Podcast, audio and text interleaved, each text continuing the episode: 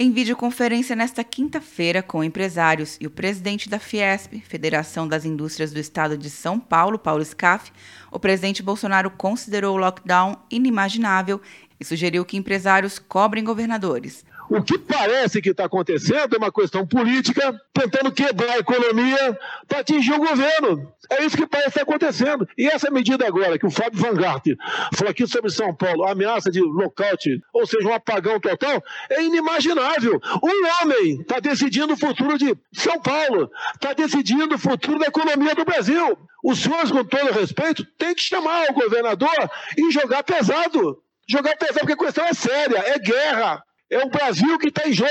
Bolsonaro ouviu pedidos pela reabertura do comércio e disse que, se dependesse dele, o país adotaria o isolamento vertical, ou seja, apenas de pessoas do grupo de risco da Covid-19, como idosos e portadores de comorbidades. Dependendo de nós, está tudo aberto, isolamento vertical e ponto final. O governo federal nunca foi óbvio. Se depender de mim, quase nada teria sido fechado, a exemplo da Suécia. A reunião para tratar questões econômicas em meio à pandemia de Covid-19 no Brasil contou com a participação dos ministros da Economia Paulo Guedes e da Casa Civil, Walter Braga Neto, no Palácio do Planalto.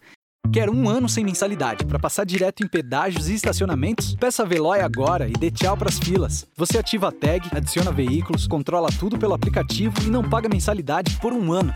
Por tempo limitado. Não perca. Veloy. Piscou, passou. De Brasília, Luciana Castro.